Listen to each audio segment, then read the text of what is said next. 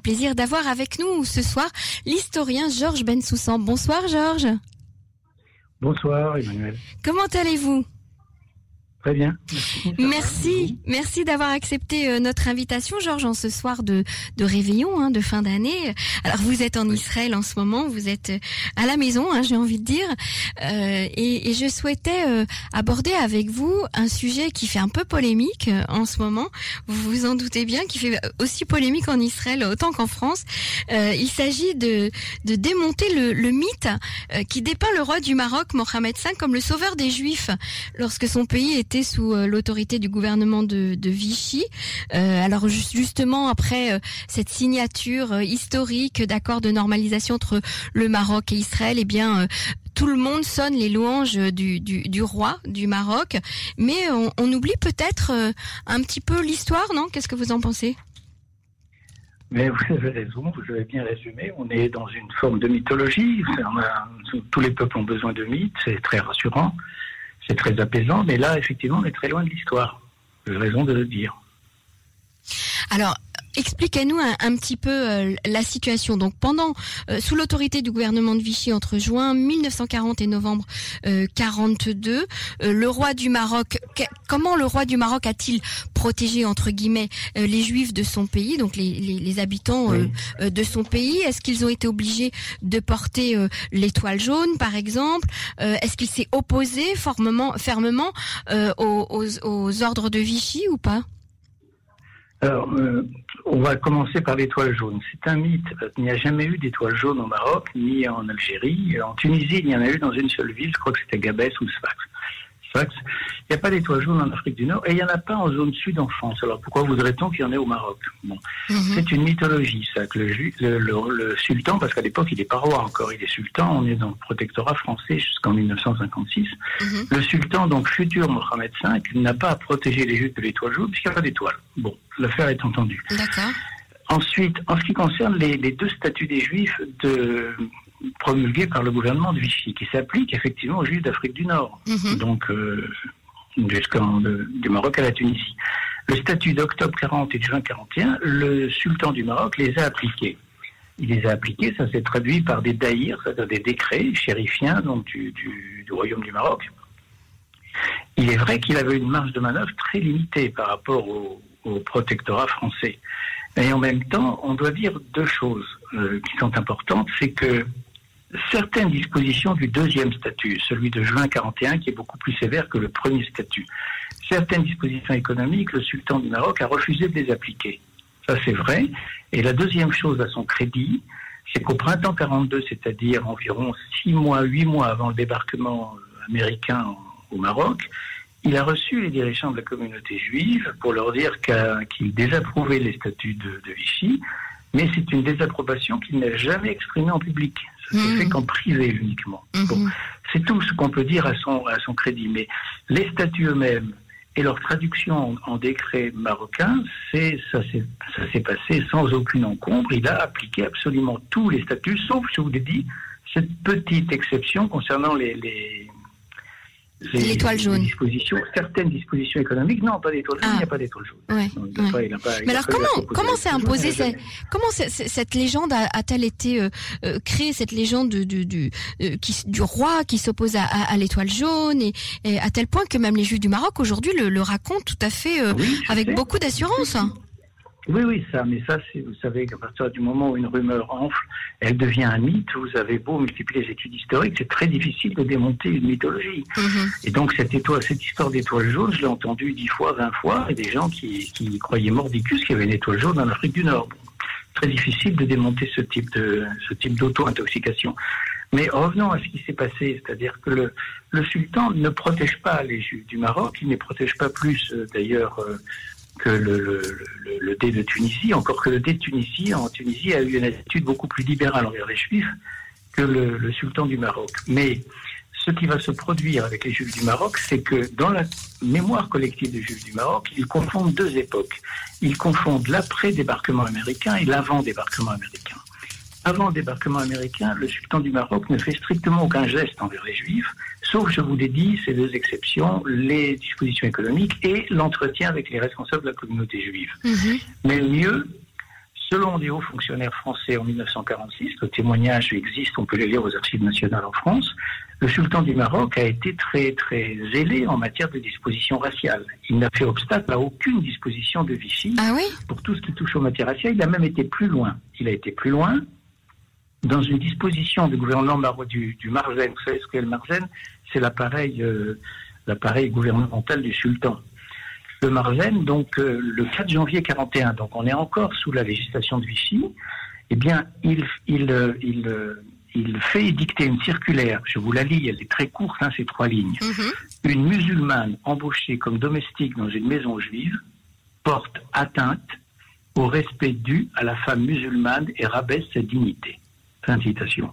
C'est-à-dire qu'il a mis, il a mis en pratique une mesure qui avait toujours été demandée par le pouvoir musulman auprès du gouvernement de la République française, à savoir l'interdiction euh, de l'embauche d'une domestique musulmane de moins de 45 ans dans une maison juive. Et ça, jamais les dirigeants républicains français n'avaient accepté. Et ils profitent de Vichy pour le mettre en avant. De la même façon, il est, il est tout à fait favorable à la disposition de Vichy selon laquelle les juifs qui habitent les quartiers européens doivent les quitter dans un délai d'un mois pour rejoindre le MELA. Et même là-dessus, on peut dire il a rejoint une grande partie de l'opinion publique marocaine qui était très réjouie sur ce plan-là de voir les juifs rabaissés. Mhm. Donc euh, ça, c'est une chose qui a été, qui est tout à fait établie. Alors, en ce qui concerne son rôle de protecteur, il faut d'abord noter que les juifs ont un statut de dhimmi. Mhm. Vous savez ce qu'est la traduction exacte du mot dhimmi en français? C'est protection. Mhm. Or, il se trouve que le roi, en tant que commandeur des croyants, il est protecteur des juifs. C'est dans son statut. D'accord. Mais il est protecteur des juifs au sens où quand il protège les juifs, c'est son propre pouvoir qu'il protège. C'est-à-dire qu'il affirme en protégeant sa minorité juive, non seulement que ce sont des sujets, mais qu'il est le maître dans son royaume. Autrement dit, il ne faut pas toucher à ces juifs. Mhm. Et donc, lorsqu'il euh, lorsqu'il manifeste une certaine mauvaise humeur devant Vichy, en ce qui concerne les statuts des juifs, puisqu'il dit aux dirigeants de la communauté juive qu'il les désapprouve, la naïveté d'un certain nombre de nos juifs d'aujourd'hui, c'est de croire qu'il agit par philosémitisme, ou par grandeur d'âme, ou par amour mhm. de l'humanité, mais pas du tout. En fait, quand il protège ses juifs, c'est sa souveraineté qu'il protège. Il, dit d'une certaine façon à Vichy, ne touchez pas à mes juifs. C'est ça, il affirme en fait sa souveraineté euh, face, euh, face à Vichy. Mhm en touchant à mes juifs, vous touchez à ma propre souveraineté, et d'une certaine façon, et pas d'une certaine façon, d'ailleurs, c'est réellement pour lui une humiliation.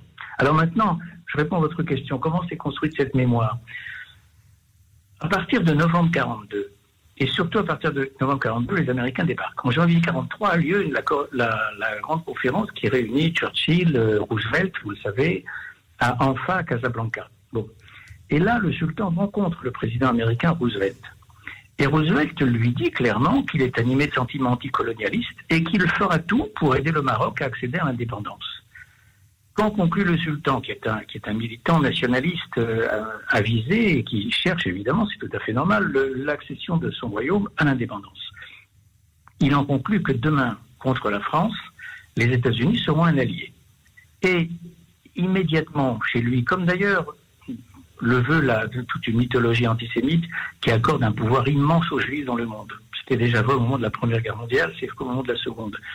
Il se dit qu'en se rapprochant du judaïsme américain, il va se rapprocher de l'appareil gouvernemental de Roosevelt.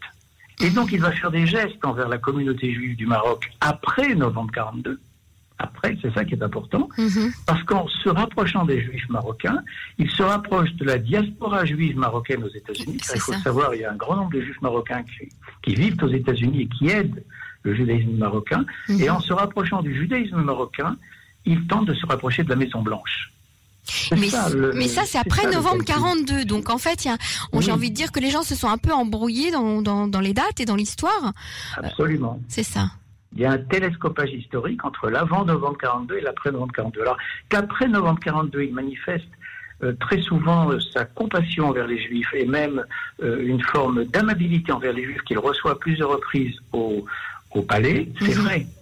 C'est vrai, mais encore une fois, c'est très intéressé. C'est une démarche fondamentalement pro-américaine. C'est ça. Qui passe pour lui pour lui par une démarche, par un rapprochement avec la communauté juive.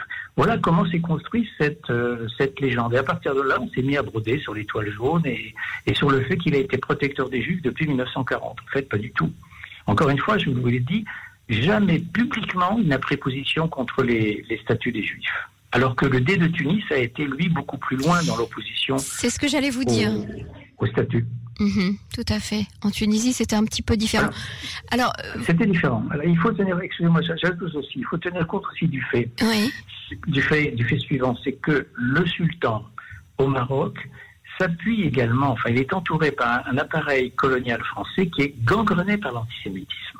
Ça, il est très important d'écouter. D'abord, le résident général lui-même, l'amiral Noguès, est un, est un vichy-soit totalement antisémite, mais le, le gros de l'administration française, je ne dis pas qu'il est totalement antisémite, mais enfin, il est très largement touché par cet antisémitisme culturel qui, finalement, se, se trouve tout à fait satisfait d'appliquer les dispositions de Vichy. Mhm. Alors justement, euh, vous êtes d'origine marocaine vous-même, Georges Bensoussan Algéro-marocaine, on va préciser. C'est ça, algéro-marocaine.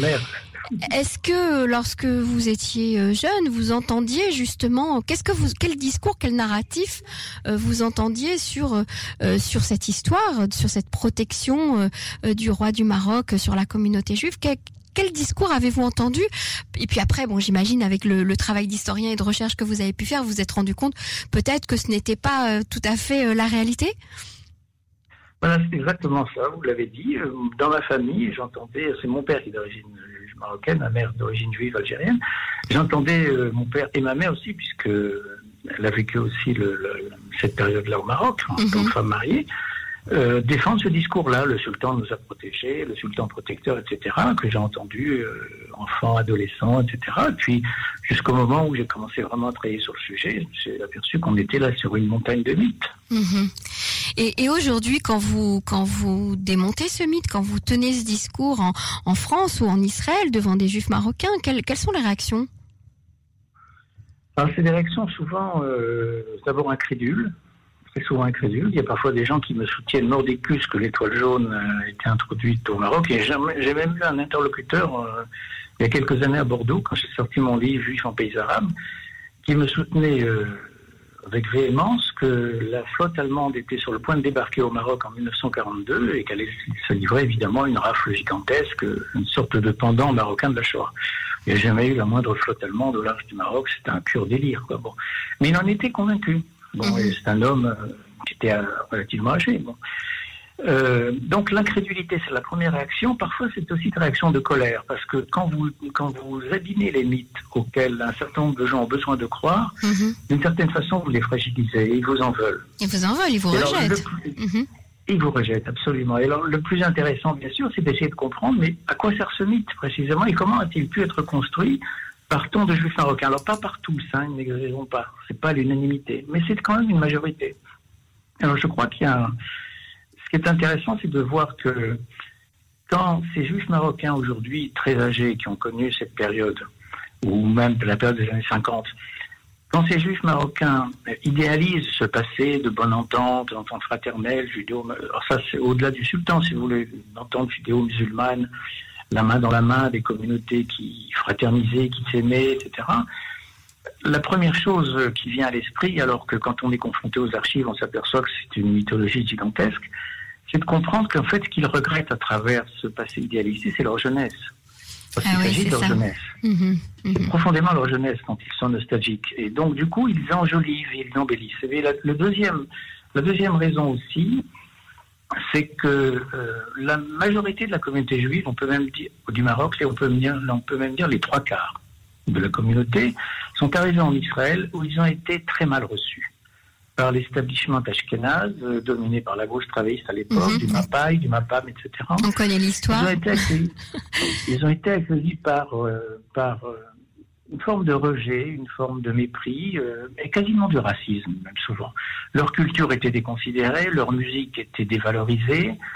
Euh, finalement, on les considérait comme des semi-barbares, euh, le fameux slogan Marokko-Sakin, et qu'effectivement, il y avait un fort taux de délinquance parmi les juifs marocains, comme dans toutes les communautés pauvres, mhm. et souvent déstructurées, déstructurées par l'immigration, parce qu'il faut le savoir, les chefs de la communauté juive marocaine n'ont pas émigré vers Israël. Ils sont allés en France, ils sont allés vers le Canada. Mhm c'est la seule communauté juive qui a émigré vers Israël sans ses chefs traditionnels. C'est le peuple alors qui a émigré C'est le petit peuple qui a émigré. C'est ça. Et qui, s'est retrouvé dans les Mahabharot plus mhm. longtemps que les Ashkenaz, c'est indéniable, ça, euh, bien, bien, bien au-delà des années 1952-53. Il s'est retrouvé dans les villes de développement, Kiryat Shmoneh, Sderot, etc., tout ça vous le savez. Mhm. Et qui a subi cette, euh, cette ségrégation non dite, ce, ce, mépris sous-jacent de la société israélienne envers les, les fameux Marocco-Sakines. Mhm. Et alors, du coup, du coup, par réaction, si vous voulez, il y a eu une idéalisation de ce passé avec une survalorisation de la culture qui était porteur et qui était liée. et qui était complètement liée par le monde ashkénaze. Mhm. Tout à fait. Alors comment vous voyez aujourd'hui euh, euh, ces accords de normalisation avec le Maroc? On a vu l'euphorie euh, que, que ça a provoqué dans la communauté marocaine, aussi bien en France, au Canada, en Israël bien sûr. Est-ce que comment vous quel, quel regard vous portez sur sur cet événement historique? Ben, il faudrait porter un regard politique. D'abord, en soi, l'accord entre le Maroc et Israël est une très bonne chose parce que tout ce qui casse le front arabe du refus de l'État d'Israël, de la présence juive sur cette terre, est une très bonne chose. On ne peut pas faire la fine bouche là-dessus. On dit c'est très bien, c'est à prendre, y compris avec Bahreïn, y compris avec les Émirats. C'est une mhm. très bonne chose. Mhm. Penser que tout ça s'est fait parce que ces deux communautés sont toujours bien entendues et qu'on a retrouvé cette fraternité qui a été interrompue un moment, on est dans l'illusion là. C'est ça. Une forme de niaiserie un peu infantile. Hein. C'est un peu puéril tout ça. Non, c'est un accord très politique. Le Maroc a besoin que soit reconnue la marocanité du Sahara occidental. Mhm. Ils l'ont obtenu de la part de Washington.